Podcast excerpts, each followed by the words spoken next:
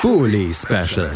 Die Vorschau auf den Bundesligaspieltag auf meinsportpodcast.de.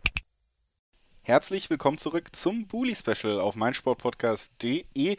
Wir sind beim zweiten Spiel unserer Vorbesprechung und es ist eines der Spiele, wo es tatsächlich noch um ein bisschen was geht. Das äh, kann man immer sehr positiv herausheben, denn ich werde ja, weil ich euch nicht anliegen, anlügen kann, liebe Zuhörer und Zuhörer, auch ein paar Mal anmoderieren mit, es geht hier eigentlich um nichts mehr. Und dann werde ich versuchen, irgendwas zu finden, um was es noch geht. Hier ist es einfach, schönerweise, denn die Hertha ist zu Besuch bei Dortmund und die Hertha steht auf Platz 15. Das sorgt für den sicheren Klassenerhalt, aber nur, wenn Stuttgart nicht drei Punkte holt und Hertha verliert. Das wäre schlecht, denn dann könnte die Hertha tatsächlich noch auf den Relegationsplatz rutschen. Das ist die Ausgangslage. Und der Gastgeber in diesem Spiel heißt Borussia Dortmund. Die sind äh, an letzten Spieltagen jetzt auch nicht unbedingt berühmt für gute Ergebnisse. Sprechen wir drüber mit Stani Schupp. Hallo Stani. Hi. Und auf der anderen Seite mit Marc Schwitzky von Hertha Base. Hallo Marc. Ich grüße euch. Hi. Ja, also Ausgangslage vor diesem Spiel haben wir schon so ein bisschen dargelegt. Ähm, große Rückblicke auf die letzten beiden Partien, finde ich, sind eigentlich, ist auch am letzten Spieltag eher bei der Hertha interessant als bei Dortmund. Dortmund konnte am Ende 3-1 gegen Fürth gewinnen. Ähm, da vielleicht eher auch noch mehr den Fokus auf, ja, Stani, wenn wir da zurückschauen. Wie hast du den Auftritt gesehen und was für eine was für eine Mannschaftsform siehst du gerade beim BVB? Es wird über Umbruch geredet, man ist auch nicht immer mit den Leistungen zufrieden. Einige Spieler, vor allen Dingen Erling Haaland, ja jetzt auch offiziell weg, es wird sein letztes Spiel sein. Was glaubst du, wie ist die aktuelle Form, mit der Dortmund in dieses Spiel geht?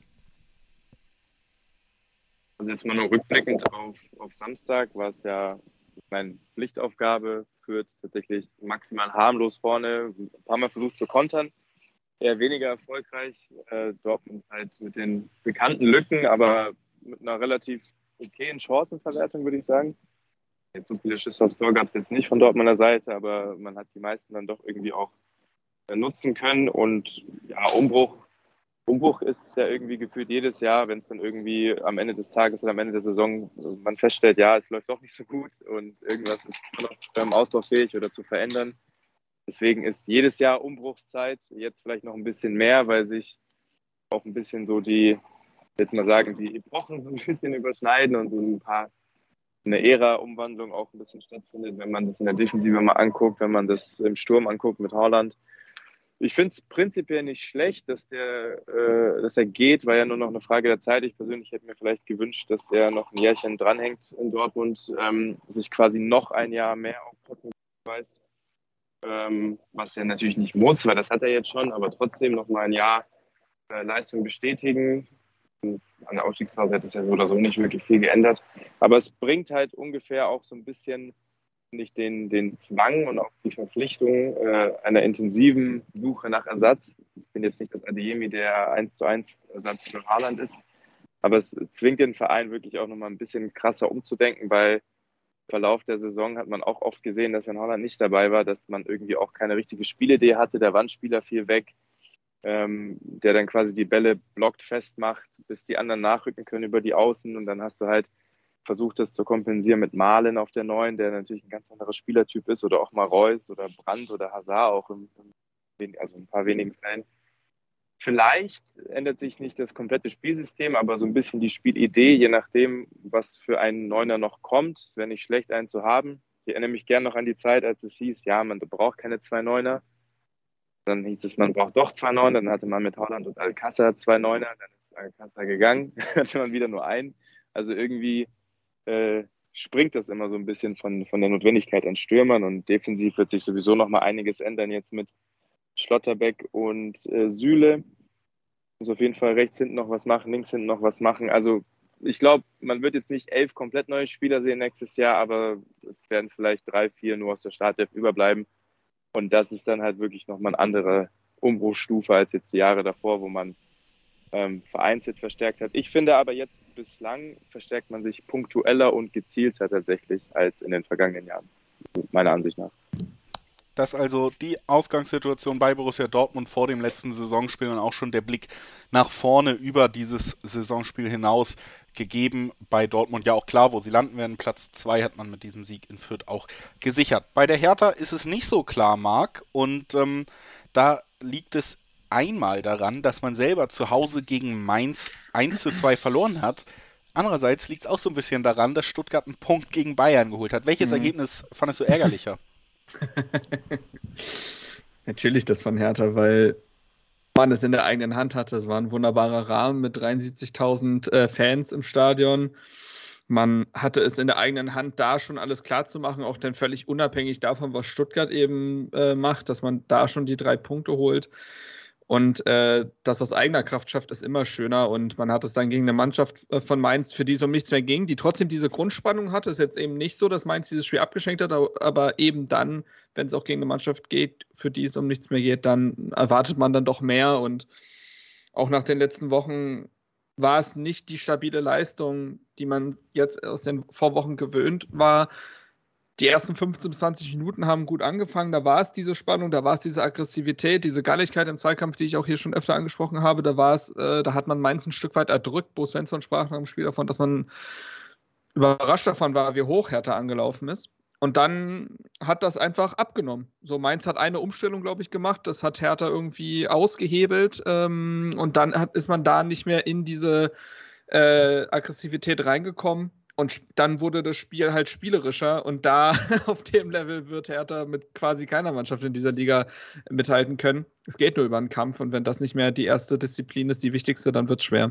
Und so hat man das Spiel verloren, verdient verloren aufgrund der Spielanteile. Man konnte quasi nichts mehr nachlegen. Die zweite Halbzeit ist dahin geplätschert, obwohl Hertha unbedingt noch etwas hätte machen müssen. Und so hat man sich nehmen lassen. Und ja, das Ergebnis äh, aus München war natürlich ärgerlich, da braucht man gar nicht drüber reden. Aber am Ende des Tages ist es auch scheinheilig, jetzt da irgendwie den Schuldschein Bayern zu, zuschieben zu wollen, denn Hertha hatte bislang 33 Spieltage, um sich zu retten. Und diese 33 Spieltage waren größtenteils katastrophal und dementsprechend braucht man sich jetzt nicht wundern oder braucht es auf andere schieben. Das also der Blick auf die Situation der Berliner.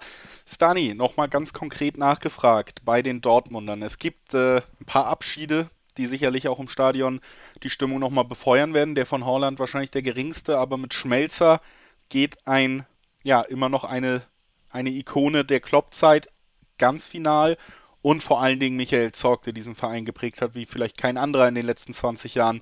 Sportdirektor wird auch gehen.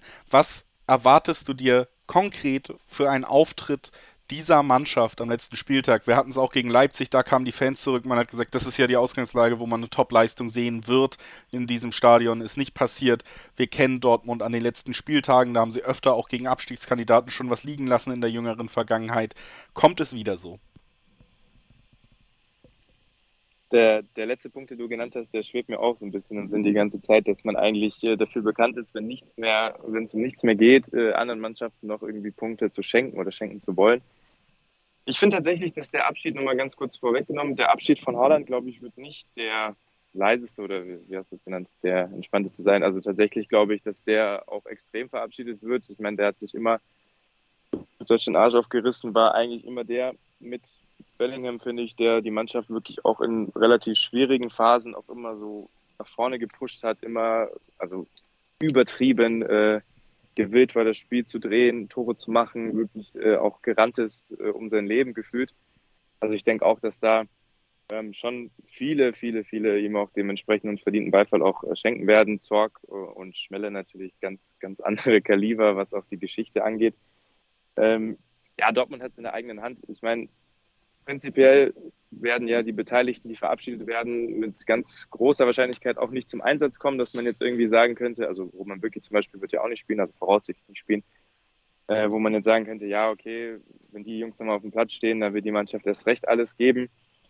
Ähm, es ist einfach Fakt und das kann man nicht, nicht schönreden und das kann man sich auch nicht ähm, wegdiskutieren, wenn es äh, bei Dortmund um nichts mehr geht und dann lässt auch so ein bisschen die Spannung nach oder die Anspannung Hertha wird wahrscheinlich, wie Marc eben schon sagt, auch kämpferisch versuchen, komplett dagegen zu halten. Spielerisch ist natürlich immer eine andere Geschichte. Aber das wird man merken. Da bin ich mir ziemlich sicher, dass es bei einer Mannschaft eben noch um alles geht und bei der anderen halt eher um gar nichts mehr oder tatsächlich um gar nichts mehr. Es ist halt immer so eine Frage, die, die die Fans lassen ja dann auch immer die Mannschaft wissen, wenn sie nicht äh, ganz einverstanden sind mit dem Auftritt. Und ich glaube, keiner will sich dann am Ende vorwerfen lassen, ähm, dass man nicht alles getan hat, damit die Fans äh, dann die nächsten paar Monate nicht das schlechteste Ergebnis noch irgendwie in, in der Score-App sehen müssen, wenn es in die Sommerpause geht, sondern also es geht einfach nur darum, sich gescheit zu verabschieden, ähm, in die Sommerpause eine gute Basis vielleicht auch zu legen, dass man, wenn man wieder in Dortmund auftritt in der neuen Saison, nicht komplett gehasst wird, äh, jetzt mal ein bisschen übertrieben gesagt. Also klar, gegen Leipzig war es, gegen Leipzig war es eigentlich prädestiniert dafür, dass das alles wieder anfängt. Aber das, das Problem war, dass es gegen Leipzig, oder das Gute war, dass es gegen Leipzig noch ein bisschen um was ging, sodass man hätte sagen können, ja, wird sich die Mannschaft auf jeden Fall noch aufreißen. Wegen Samstag bin ich mir nicht ganz so sicher, ob es da die hundertprozentige Motivation gibt und ob es sie überhaupt auch braucht, ähm, um sich da jetzt nochmal gescheit reinzuhängen. Aber ja, es wird sehr wahrscheinlich wieder ausverkauft sein und spielerisch ist Dortmund, wie gesagt, ein gutes Stück weiter als Hertha. Ob man das jetzt dann auch kämpferisch am letzten Spieltag annimmt, davon würde ich sagen, hängt das Ergebnis dann maximal ab. Der Rest ist dann auch viel Glückssache. Marc, da waren ein paar Punkte dabei, die man als Hertha-Fan vielleicht gar nicht so ungern hört. Was erwartest du dir denn für ein Spiel? Glaubst du, Hertha kann ein unmotiviertes Dortmund niederringen oder rechnest du damit, dass sie ihre Klasse auf den Platz bringen? Boah, ja, gute Frage. Ich meine, man hat, kennt Dankeschön. ja auch noch das. Mein Gott. Äh, ja, sehr, sehr gut, Julius. Machst deinen Job sehr gut.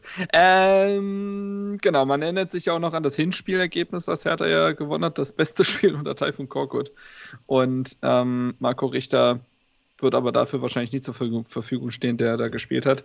Ja, muss man mal gucken. Also ich glaube, ich glaube, Dortmund könnte so ein Best-of der Saison irgendwie am Ende des Spiels äh, dann gezeigt haben. Also auf der einen Seite wird man sicherlich die Klasse von Reus, Haaland und Co. sehen, das, äh, besonders weil Hertha defensiv nicht so sattelfest ist, dass sie da all das auch ähm, verhindern könnten. Sicherlich hat sich Hertha unter Magath defensiv deutlich verbessert. Da brauchen wir gar nicht drüber reden. Das ist ein meilenweiter Unterschied zu der Koko-Zeit. Trotzdem ist es immer noch die Hertha-Abwehr.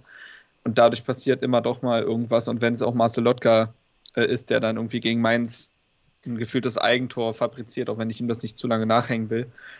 Ähm, sprich, äh, aber auf der anderen Seite kann Dortmund eben auch Lücken lassen, kann Dortmund eben auch mal nachlässig sein, kann Dortmund irgendwie ja launisch auf dem Feld sein und dann komische Phasen haben. Und in den Phasen muss Hertha halt da sein. Und Hertha muss eklig sein, Hertha muss genau die Spannung eigentlich aus den drei Spielen vor dem Mainz-Spiel auf den Platz bringen und dann wird Dortmund sich denken, boah, will, wir wollen ja einfach nur die Saison auslaufen lassen, können wir jetzt hier nicht einfach ein bisschen kicken und äh, in so eine Stimmung musst du die ein bisschen bringen, musst die nochmal nerven.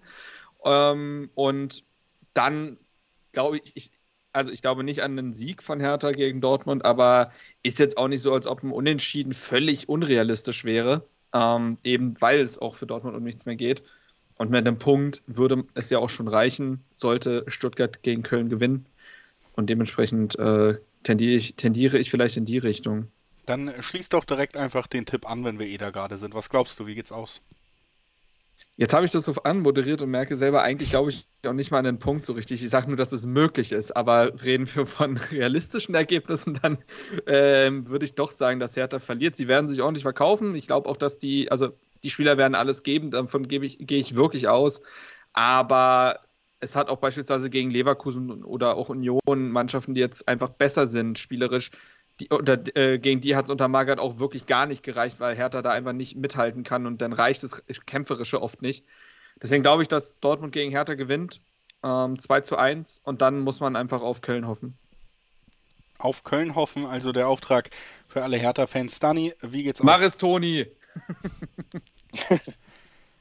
Also ich, ich weiß nicht, ich, äh, ich höre mich immer selbst äh, achtmal, wie, wie ich sage, ja, aber der Heimvorteil, der Heimvorteil und dann kriegt man vier gegen Leipzig, kriegt man vier gegen Bochum und ich sage zwei Wochen später immer noch der Heimvorteil und ich sage auch jetzt nochmal, Heimvorteil, ausverkauft vielleicht, 80.000, was weiß ich, äh, anders als im Hinspiel, wo 150 Dortmunder da waren und insgesamt vielleicht nur 2.000 Menschen im kalten Olympiastadion, ich erinnere mich gut, äh, es war sehr trist. Äh, auf dem Spiel war nicht so super. Das Und, kennen wir. Ja, ja, ja, jetzt ist ja, jetzt ist ja wieder anders. Auf jeden Fall denke ich auch, dass Dortmund ist dann schaukelt. Das klingt ein bisschen überheblich, wenn ich sage, dass auch ein weniger motiviertes Dortmund gegen, also spielerisch gegen Hertha reichen müsste, sollte. wo man das in der Saison vielleicht nicht wirklich äh, pauschalisieren kann. Aber ich denke mal, 3-1 äh, aus Dortmunder Sicht dürfte drin sein. So viel, so viel Ehre und Anstand müsste noch sein, dass man sich nicht im letzten Spiel nochmal blamieren möchte. Grüße an München. 2-1 genau. und 3-1 die Tipps unserer beiden Experten. Und ja, gerade bei Ehre, Anstand oder wie Marco Rose sagt, Haltung sehe ich Dortmund deutlich schlechter aufgestellt als ihr. Deswegen sage ich, das wird ein 2-1 für die Hertha und der direkte Klassenerhalt. Denn ich, um hier auch mal aus meiner eiskalten Moderationsrolle rauszugehen, ich halte es mit Dortmund, ich gucke mir jedes Spiel an und deswegen habe ich berechtigte Gründe, gegen Dortmund zu tippen. Eigentlich äh, in jedem dieser Spiele. Gut. Der Dave, Davy Selke da vor der schwarz-gelben Wand. Ja, der kann ja nochmal so wie äh, letztes Wochenende schön den Volley auspacken und den zielsicher. Ähm, ja. Gut. Mhm. Du hattest auch unentschieden gegen Fürth getippt, das war auch schon riskant, aber das ist jetzt. Ja, in der 70. stand es kurz unentschieden. Wir waren nur 20 ja. Minuten vom Tipp entfernt. Ähm, ja. Lasst uns zum Ende kommen.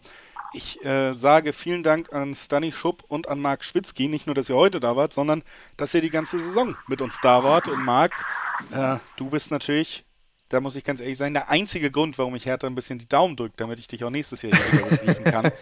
Also äh, vielen, vielen Dank an euch beide, dass ihr das ganze Jahr hier mitgemacht habt. Danke auch. Ach du, sehr gerne. Ich weiß gar nicht, das wievielte Jahr ich das jetzt mache. Vorher auch noch mit äh, Kevin Scheuren, deinem Vorgänger. Ähm, ist mittlerweile wirklich Tradition. Herzenssache. Herzenssache. Das hören wir doch gerne. Herzenssache ist auch, dass wir alle Spiele des Spieltags besprechen. Deswegen machen wir hier noch lange nicht Schluss. Dann hören wir uns gleich wieder mit dem nächsten Spiel zwischen Union Berlin und Bochum. Bully Special. Die Vorschau auf den Bundesligaspieltag auf meinsportpodcast.de